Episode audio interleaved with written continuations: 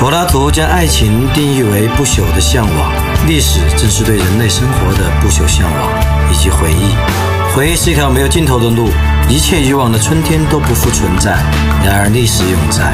只要我们试图去理解真正的历史，我们就走上了一条美妙的路。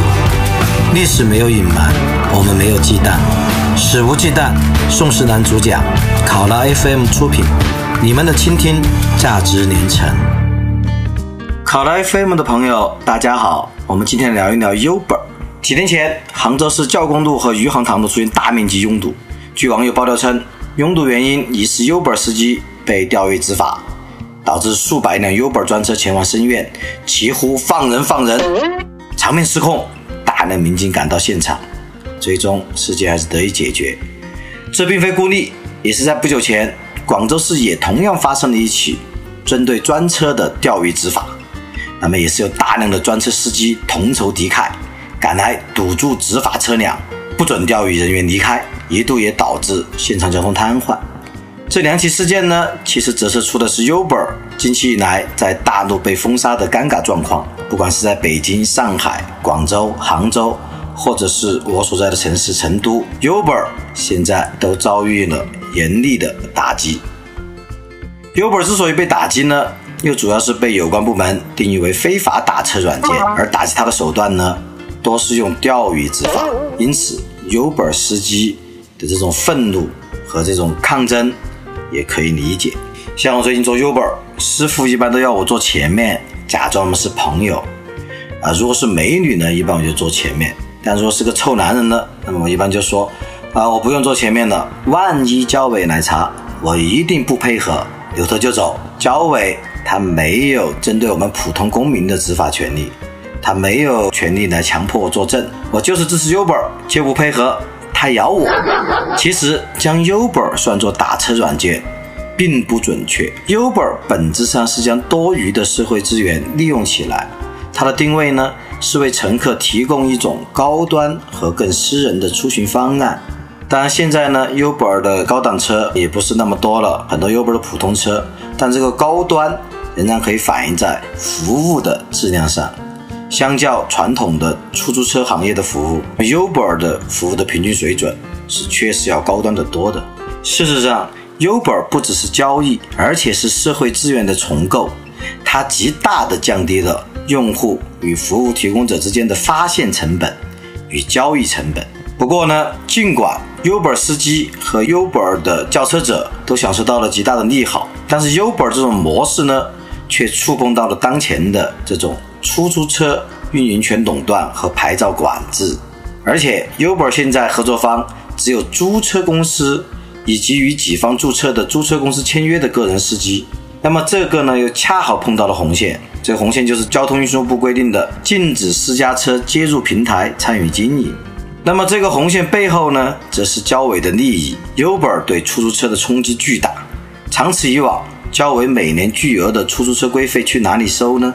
实际上，出租车的巨额规费并不公平。像成都一台普通的出租车，大概每个月的规费是在九千多到一万四不等，这个是非常非常高昂的一笔租金了，一笔规费。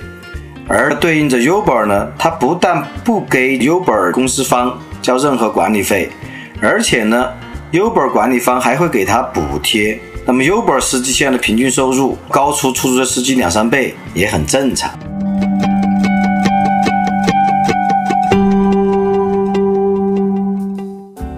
事实上，Uber 不只是对中国出租车行业冲击巨大，它实际上在全世界范围内都冲击了传统的出租车行业。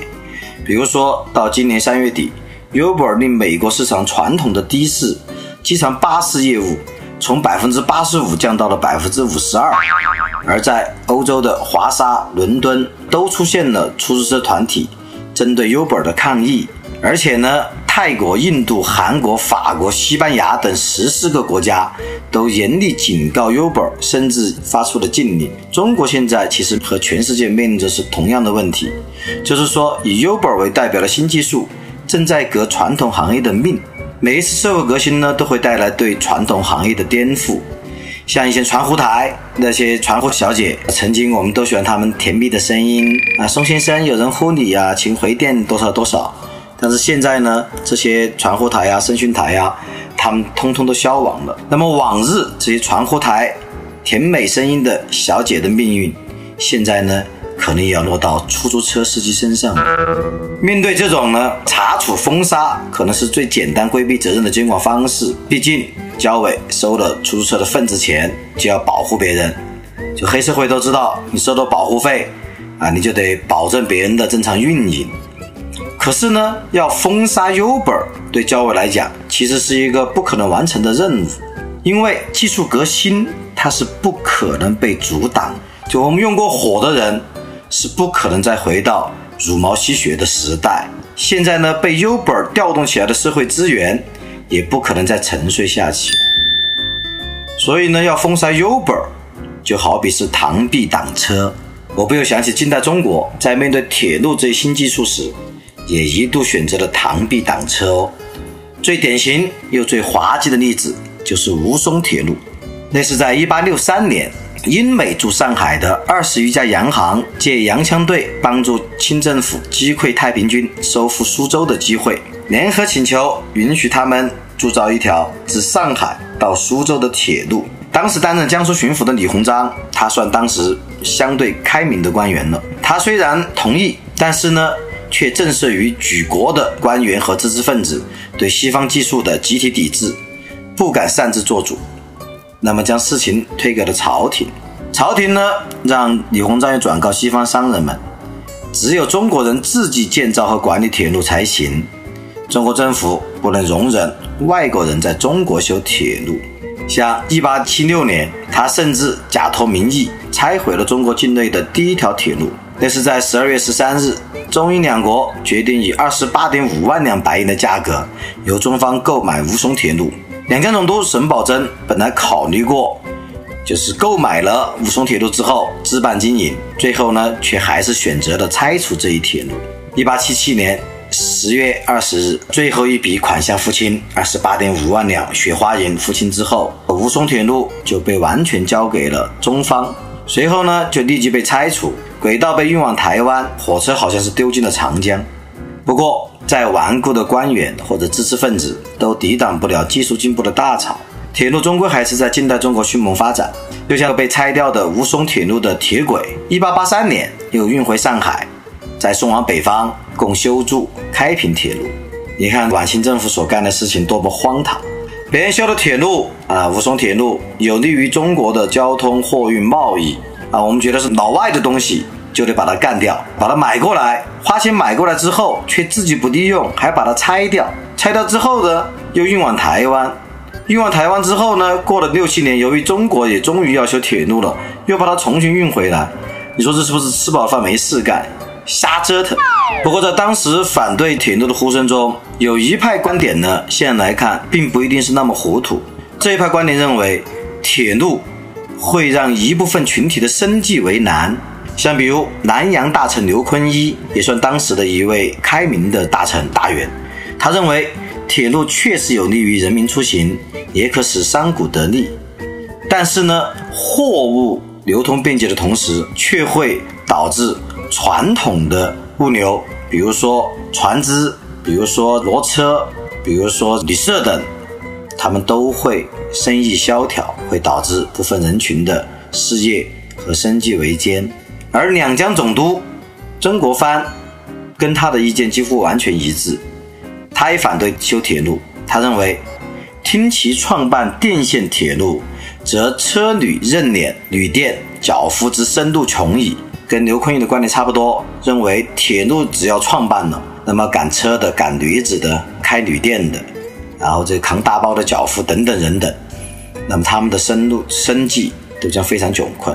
曾国藩甚至认为，为了小民的这个利益，为了人民的生计，我们不惜要与老外开战。曾国藩对西方势力一般认为是相对比较软弱的。比如说办理这个天津教案，被当时的这个所谓的清流抨击神多，但是呢，在办铁路这个事情上面，他态度非常强硬，甚至认为，如果老外硬要在中国修铁路，那么我们就要跟他开战，因为这会伤及民生。曾国藩和刘坤裕不明白，其实铁路这种技术革命，它确实是有破坏性的。这种破坏性呢，用经济学家熊彼得的创新性毁灭这个概念来解释啊，那是最清晰不过了。熊彼得认为，创新是一种革命性的变化。他曾做过一个形象的比喻：你不管把多大数量的异动马车或油车连续相加，也绝不能得到一条铁路。只有真正发明的铁路，才是对易动马车或油车的革命。与此同时呢？这种技术革命也意味着毁灭。在竞争性的经济生活中，新的技术及组织方式的出现，意味着对旧的技术及组织方式通过竞争而加以消灭。铁路的出现就意味着对易路马车或油车的消灭。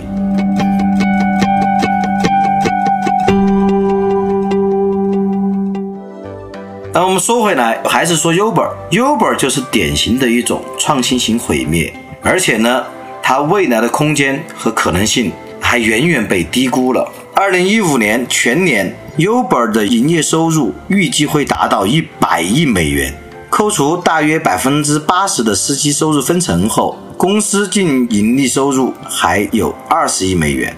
Uber 的利润呢没有公开数字，但是呢，对于这样一个高速增长的公司，短期盈利不是他最看重的。今天的 Uber 在全球五十四个国家和两百多个城市开展业务。Uber 在全球的活跃服务的司机，就是说至少每天载客四次的司机，在一五年初已经远远超过了一百六十万。而在二零一五年初的新一轮的融资中间，Uber 公司估值高达四百亿美元。在五月份，Uber 公司准备新的一轮融资。它的预计估值超过了五百亿美元。如果仅仅是一个出租车的替代品，Uber 不可能没这么高估。除了运送乘客外，Uber 可以做的事情还太多太多。我们来想象一下，如果你能在大多数地方五分钟内叫到车，那肯定还有许多别的东西你可以用这个车五分钟内送到。比如说，Uber 在新泽西和纽约。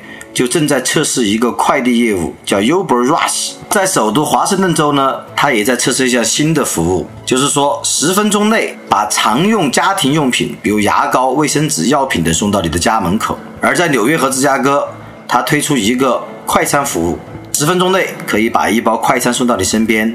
Uber 呢，还在和一些奢侈品店合作，计划推出当日送货的服务。我们再往长远看，如果 Uber 把本地物流送货业务做好后，长距离的卡车、飞机和货船运输是很自然的下一步方在发展方向。不要以为 Uber 只能有私家车加盟，那么大卡车、货船甚至飞机都完全有可能融入 Uber 的这种联网模式。而且呢，关于 Uber 的未来，无人驾驶车辆或者无人驾驶的小型机肯定是最重要的方向之一。啊，这儿顺便说一下，无人驾驶机现在已经非常厉害了。无人小型驾驶机现在一般被用来各种航拍，而我见过最诡异的一种做法是，用那美国有高校利用小型的无人驾驶机用来抓学生逃课。哈哈哈，天上飞着这个小型无人机，一看到有人逃课就嘣嘣嘣跑过去啊，拍几张照，然后对他嘣嘣嘣开两枪。嘿嘿那中国也用这种无人驾驶机在校园里面巡逻的话，那估计逃课的孩子会少很多。当然，我并不担心逃课，因为我自己的课从来不点名，但我的上座率一般来讲都是这个名列前茅的。一个老师要靠点名或者靠惩罚的方式才能把学生拴在课堂上，啊，这是非常非常这个无能的，也是非常可悲的。其实我自己本人大学的时候逃课也非常多。当然呢，我那时候逃课有一个很重要的理由。就是我读本科的时候，那我的大学老师没有一个比得上我现在 这样的老师。好，不说这远了，我们说回来，Uber 呢还在和匹兹堡的这个卡耐基麦隆大学展开紧密合作，有大批科学家被他雇佣，投入自动驾驶应用的研究。无人驾驶呢，也许还需要十到二十年时间，但也许只需要三到五年时间。我们都知道，这个根据这个摩尔定律。对吧？每两年，这个电子产品的计算速度就会增一倍。那么自动驾驶的广泛应用，那么也是指日可待。我们完全可以期待，在未来 Uber 最终会让我们的这个出行成本降到比自己买车更低。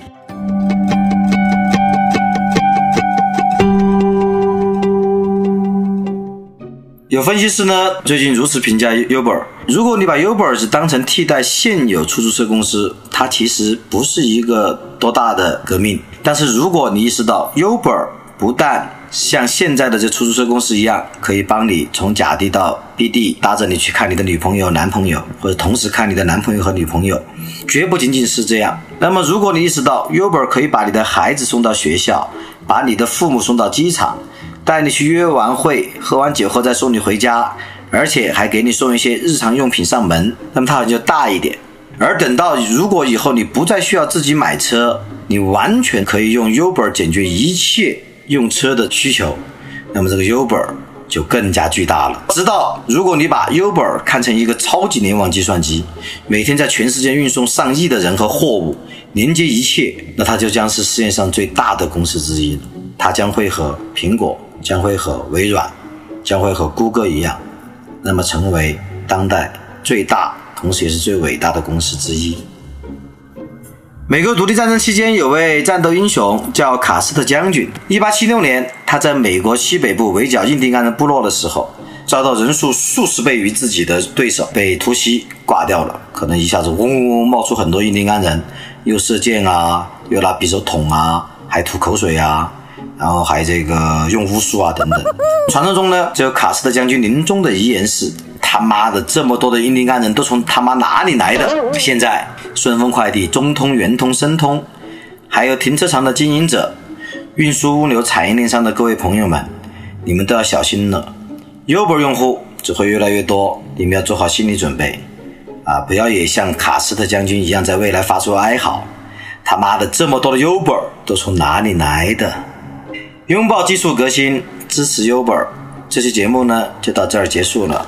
我们下周一欢迎继续收听，肆无忌惮，我们不听不散。